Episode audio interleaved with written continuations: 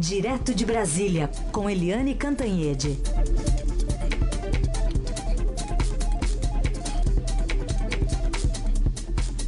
Oi, Eliane, bom dia.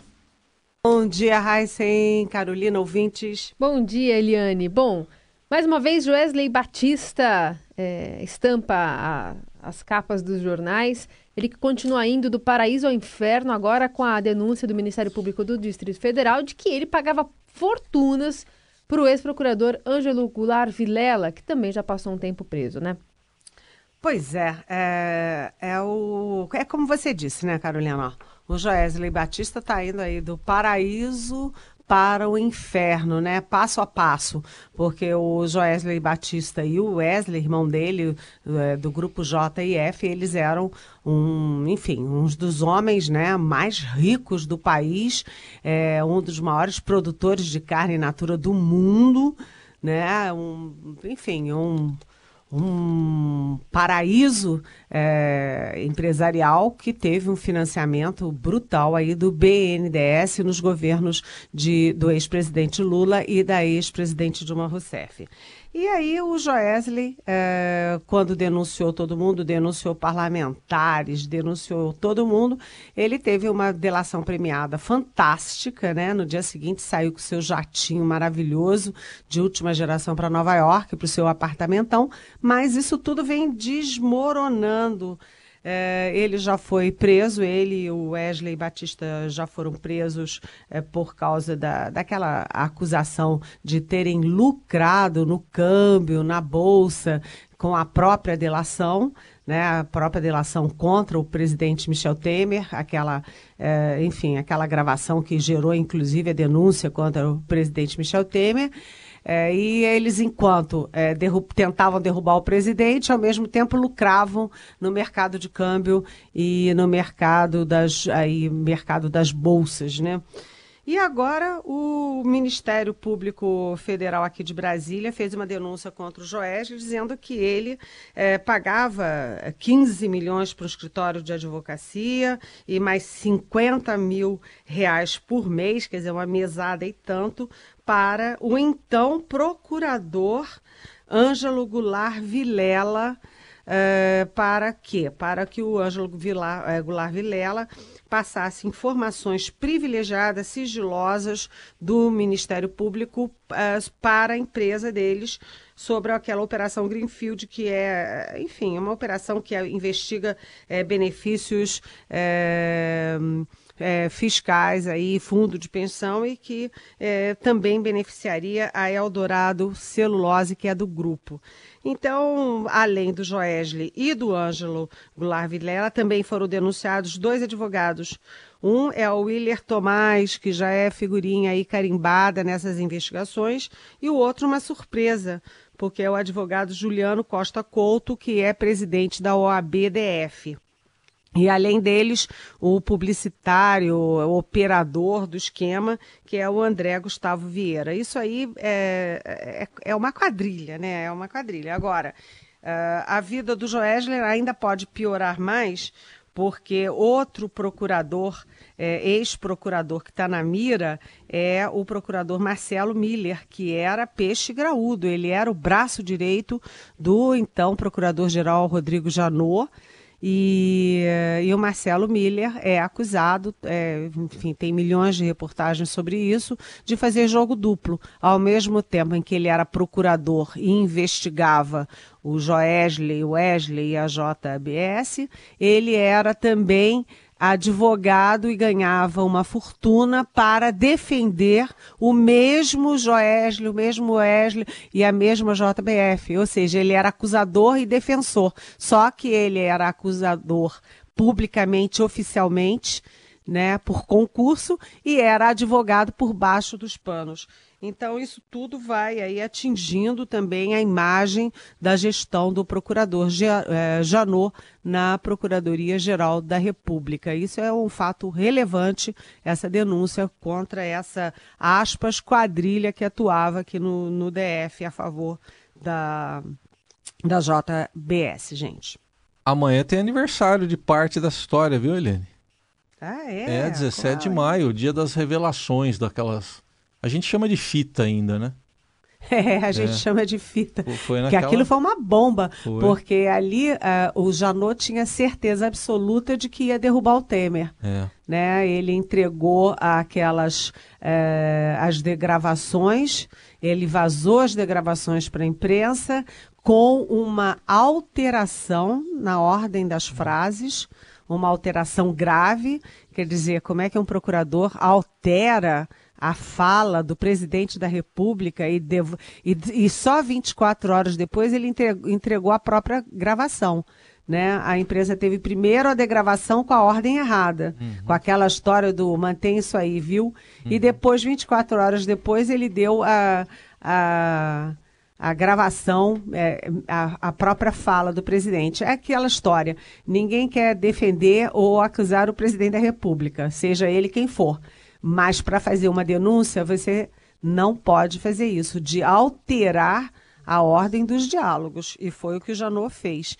E o Temer, ele tinha certeza que ia derrubar o Temer, mas o Temer, que foi presidente três vezes da Câmara, ele tinha lá suas armas e ele acabou superando duas denúncias do Janot na Câmara dos Deputados. E está aí, é, passo a passo, é, claudicando e tudo, mas está aí encerrando o seu mandato. Depois é depois, né?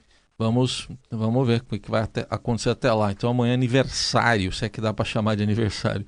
Ô, Eliane, tem partidos políticos eh, querendo ampliar o tempo né, na propaganda eleitoral e já acionaram até o STF e o TSE.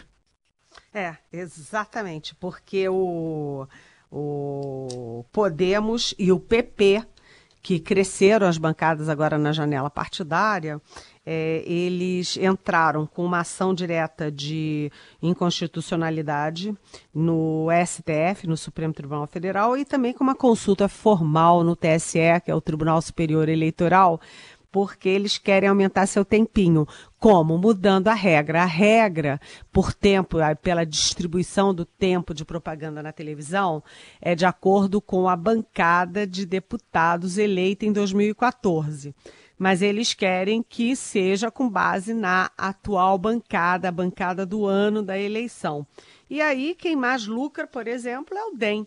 O DEM, que cresceu bastante na janela partidária, o DEM é o partido do presidente da Câmara, Rodrigo Maia. E eh, o DEM, por exemplo, passaria de 28 para 57 segundos naquele bloco diário de, de propaganda ah, de partidos durante a campanha eleitoral.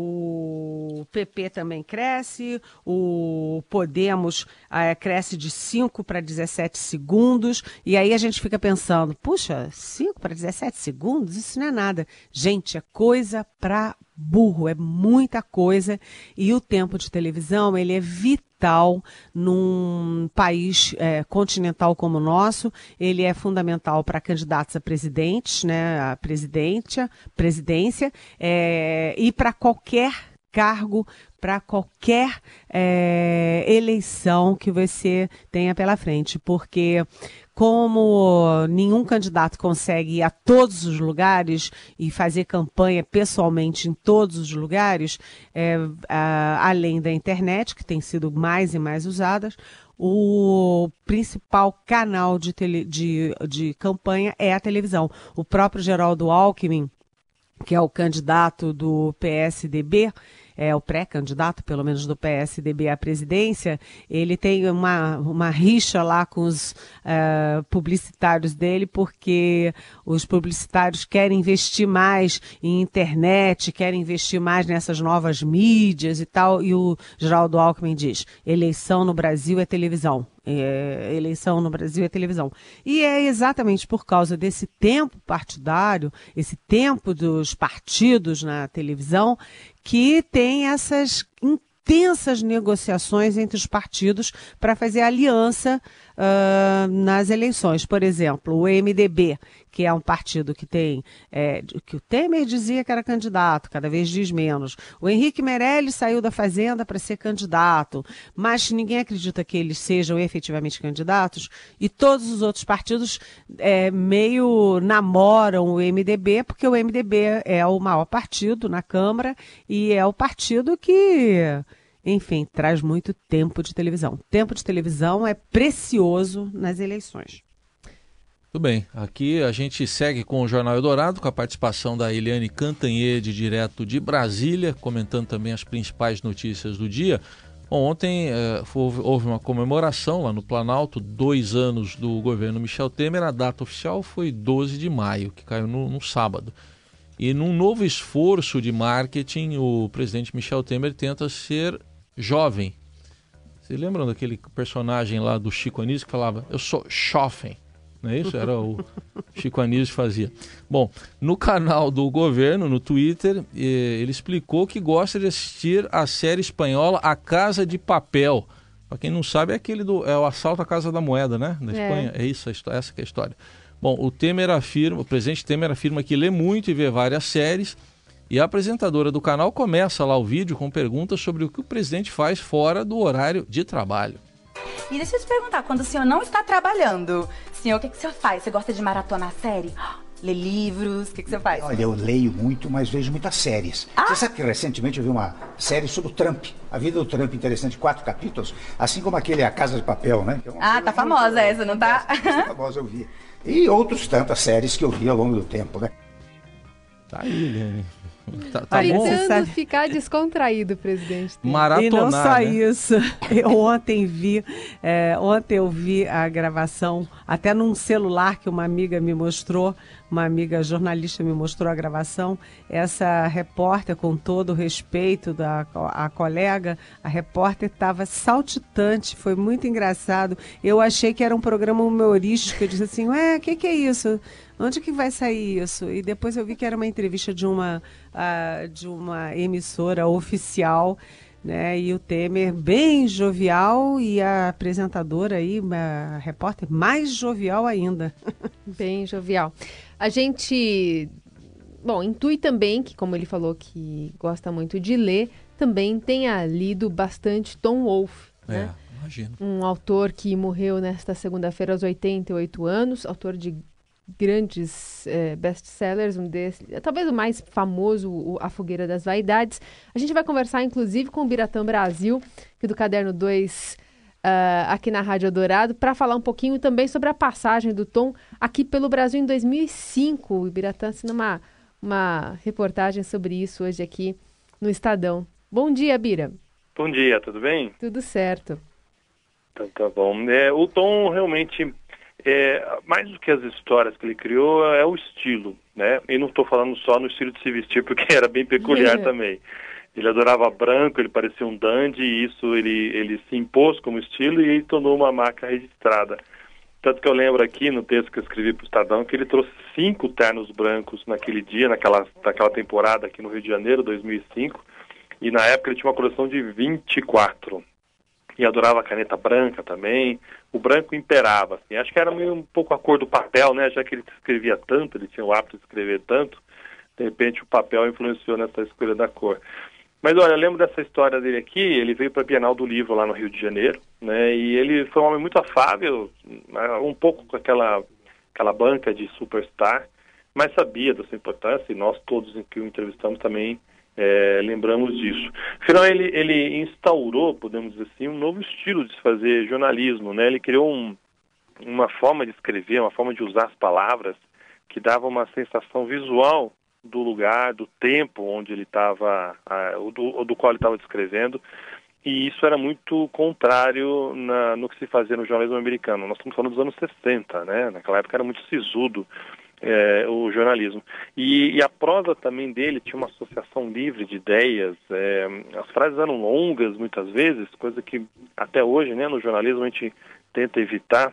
É, e a linguagem muito viva, muito clara. É, isso logo tornou uma espécie de escola, né, era chamado novo jornalismo, de new, new journalism. É, ele foi até tido como o papa ou criador disso numa capa do, do jornal de, New York, né? Botou ele na capa dizendo exatamente isso, New Journalism, isso em 63, né? faz 55 anos já. Uh, e ali uh, inspirou outros outros autores, né? A maioria infelizmente já se foi, Truman Capote, o Hunter Thompson, a Nora Ephron, que depois se tornou roteirista e cineasta, fez filmes muito engraçados. Uh, eu acho que só dos que estão vivos que eu me lembro é Joan Didion, que é uma excelente escritora, infelizmente está muito reclusa, e o Gay Talese, que deu um depoimento muito bonito para a gente também, lá para a Lúcia Guimarães em Nova York. Então, é um, é um jornalista que é inspirador, não só para quem trabalha na área, mas para quem gosta de ler coisa boa. É isso. Ele criou um caminho com as palavras, né? O Thalys falou para a Lúcia Guimarães, está aqui no, no Caderno 2 de hoje. Obrigada, viu, Biratã, por participar aqui do Jornal Dourado. Obrigado, um abraço. Biratã, que é editor do Caderno 2 aqui do Estadão. Uma pessoa que vale a pena a gente ressaltar aqui, né? Um autor que acho que inspirou boa parte dos jornalistas também brasileiros. É, gente, eu adoro Fogueira das Vaidades. É, Acho que Fogueira das, das Vaidades não é apenas um romance muito bem escrito, né, tenso, eletrizante, mas ele também é um retrato daquela Nova York, daqueles iupes todos é, de ternos é, caríssimos, bem cortados. Né? O personagem principal era um, um corretor da bolsa, cheio de dinheiro, super bem casado, com uma mulher mulher linda, filhos lindos, apartamento lindo, carro lindo e tinha uma amante também gostosona e tal. E aí ele vai, é, sai do aeroporto e erra o caminho para Manhattan e vai cair no Bronx e atropela um cidadão negro. E a vida dele vai desmoronando. Blá, blá, blá, desmoronando. É um, é um romance absolutamente fantástico. Eu só não gostei do filme, achei que o filme foi muito mal resolvido, que os personagens não, não os atores não encaixavam com os personagens que eu tinha é, imaginado, né, ao ler o livro, mas uh, esse pessoal daí do New Journalism, ou Novo Jornalismo, é, que inclui o Gay Talese, que também tem uma obra que eu adoro, que é o Reino e Poder. O Reino e o Poder é a história do, do The New York Times, que é o principal jornal do mundo, né? E é um texto absolutamente imperdível, né? Daqueles que você começa a ler e não para mais nunca, nem para almoçar. Uhum. É, e os dois, é, o Truman Capote, o Gay Talese, o Tom Wolfe, toda essa gente do New Journalism, é, eles influenciaram muito uma grande geração de jornalistas de, do Brasil, principalmente o pessoal de revista. Eu fui oito anos de revista e a gente, a, a, o sonho de cada um de nós era escrever como eles. Claro que era um sonho impossível, inatingível, mas qual era o pulo do gato? É você contar a história, você fazer a sua reportagem, mas com pitadas de literatura, com o que você viu, com o que você ouviu, com o que você sentiu. É você colocar emoção, é você colocar a descrição do lugar, a descrição psicológica do personagem. E isso era o jornalismo que eles introduziram e que influenciou muito a minha geração. Meu sonho era ser um deles, imagina. Quem sabe daqui a 10 gerações né? Ou dez gerações, não, dez encarnações, eu chego lá, né? É, é, isso que você falou da leitura, daquela que você começa e não para mais, foi exatamente comigo, foi assim também, desse jeito aí. Mas, enfim, é, é, acho que vale, para quem não é jornalista, tentar também entrar por esse caminho e dar uma lida, é, pelo menos em obras aí, Fogueira das Vaidades. É, tem coisa que virou cinema também, né? virou filme, então acho que dá para fazer esse comparativo. Um tipo também. de contato, né? Só que o Fogueira das Vaidades filme é, é, é. é decepcionante. Não, isso é também. É, é, eu também não gostei.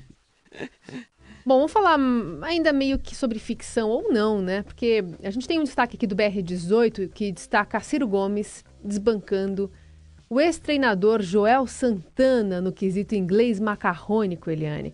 A versão do pré-candidato do PDT, exibida em entrevista durante a visita a Estocolmo, na Suécia, é melhor porque mistura palavrões, conceitos econômicos e propostas de governo sem transição entre português e inglês. A gente separou um trechinho aqui. Uh, at the very day of the judgment of the appeal, the a group of uh, close friends of mine goes to the, the, the door of the judge, call him uh, thief, filho golpista, não sei o que. It's, it's crazy this for me.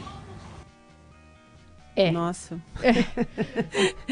O, o Ciro, só pra gente concluir aqui ainda, ele também, enfim, falou, é, deu alguns acenos importantes, é bom a gente ressaltar. Ele afirmou, por exemplo, ser contra a concess- a concessão de um indulto para o ex-presidente Lula preso em Curitiba. Ele disse também durante essa palestra aí que o petista deveria ficar fora da disputa do Palácio do Planalto. Ah, a palavra de ordem eleição sem Lula é fraude, segundo Ciro, é um equívoco grosseiro porque as urnas são a única saída para o Brasil. Enfim, ele deu alguns headlines importantes, mas também algumas pérolas. Só para entender, os palavrões ele falou em português, foi isso? Golpista É que eu também. vendo, aqui a gente botou o efeito sonoro, mas os palavrões foram em português. Não, e aí eu fico pensando, eu estava lá no, em São Paulo quando o, o ex-presidente Lula, então presidente Lula, se encontrou com o então presidente Bush dos Estados Unidos, e aí o presidente Lula falou do ponto G. E aí o pobre do tradutor não sabia traduzir. Então a bancada do Brasil deu uma dos jornalistas, né? Nós demos um, uma- um pulo e uma gargalhada e a bancada dos jornalistas estrangeiros não entendeu nada porque o tradutor não sabia traduzir o ponto G. Mas o aqui, olha, eu não gosto de fofoca não, sabe, Carolina? Não gosto não. É. Mas é, eu fiquei ouvindo agora o Ciro Gomes, ele me lembrou uma outra personagem é, feminina aí do anedotário é, político brasileiro, né? Que quando vai no exterior, falando em francês, por exemplo, dá bastante vexame também. Mas eu não vou falar o nome da madame, É, não, hein? é. Não vou falar, não vou falar. Tá certo. Vamos falar então das perguntas dos nossos ouvintes? Vamos lá, vai. Tem uma aqui destacada pela Vera de Diadema, São Paulo. Mandou uma pergunta aqui pra gente sobre a visita do juiz Sérgio Moro a Nova York, essa passagem que ele teve por lá numa cerimônia ontem à noite. Ele ganhou um prêmio, né, de, de personalidade do ano. E segundo a Vera aqui, é, o que você achou do juiz Moro lá em Nova York, recebendo um prêmio da iniciativa privada e posando para foto ao lado do ex-prefeito de São Paulo, João Dória, Eliane? Olha, Vera, bom dia, bem-vinda. Eu acho que as pessoas, é, as pessoas são pessoas, né? Você não se encastela na sua posição de juiz ou de jornalista ou de, de enfim, é, qualquer coisa. Você é uma pessoa. Ele estava recebendo um prêmio é, porque ele realmente fez um processo. Ele é um, vamos dizer assim, ele é a cara, né, a voz de um processo muito contundente que ocorre no Brasil e que outros países estão prestando muita atenção, que é a Lava Jato. Né? E ele, ah, ele recebe esse prêmio. O que, que ele vai dizer? Não, não vou receber o prêmio. Ele recebe esse prêmio porque é importante jogar luz para esse processo brasileiro. É importante mostrar ao mundo que o Brasil não é um país mais corrupto do mundo, não. País, é apenas o país que mais está combatendo a corrupção nesse momento.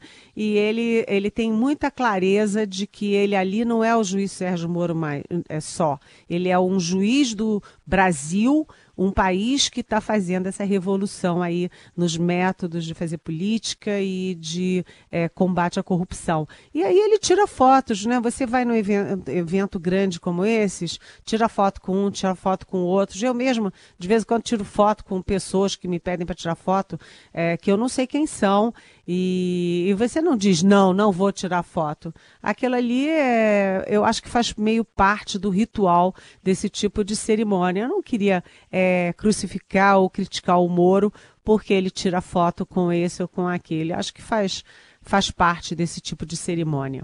Muito bem. E assim a gente termina aqui a participação de Eliane Cantanhede no Jornal Dourado, ela que volta sempre às a partir das nove da manhã aqui na programação. E lembrando que você sempre participa mandando a sua mensagem, a sua pergunta para ela pelo WhatsApp ao 994811777 ou também pelas redes sociais. Coloque a hashtag Pergunte para Eliane. Até amanhã. Tchau. Um beijão. Até amanhã.